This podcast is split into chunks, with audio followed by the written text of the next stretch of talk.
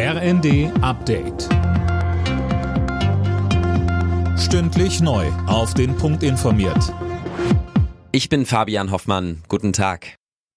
Die Nachfolgepartei der rechtsextremen NPD bekommt keine Staatsgelder mehr. Das hat das Bundesverfassungsgericht entschieden. Für sechs Jahre wird die Partei von der staatlichen Finanzierung ausgeschlossen. Vom Gericht hieß es, die Heimat, ehemals NPD, sei darauf ausgerichtet, die freiheitlich-demokratische Grundordnung zu beeinträchtigen oder zu beseitigen. Den Antrag hatten Bundestag, Bundesrat und die Ampelregierung gestellt.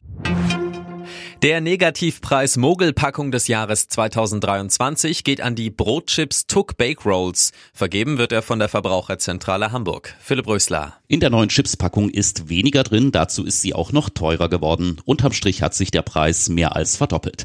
Knapp die Hälfte der Verbraucher, die an der Umfrage teilgenommen hat, stimmte für die Tuck Bake Rolls. Auf Platz zwei kam das Oreo Stieleis. Da sind bei gleichem Preis nur noch drei statt vier in der Packung. Und die sind auch noch kleiner. Bronze geht an die Mundspülung Listerine. Im Güterverkehr geht's heute Abend schon los, im Personenverkehr dann in der kommenden Nacht. Der Lokführerstreik bei der Deutschen Bahn. Sechs Tage lang wird auf den Schienen kaum ein Zug rollen. Die Bahn bereitet einen Notfahrplan vor. Bahnsprecherin Anja Bröcker. Wir werden im Fernverkehr längere Züge einsetzen mit möglichst vielen Sitzplätzen, damit eben auch so viele Fahrgäste wie möglich an ihr Ziel kommen werden. Im Regionalverkehr, da gibt es starke Schwankungen je nach Region, was wir da fahren können. In jedem Fall gilt, sich 24 Stunden vor dem Fahrtantritt noch nochmal zu informieren, welche Verbindungen stattfinden, welche nicht.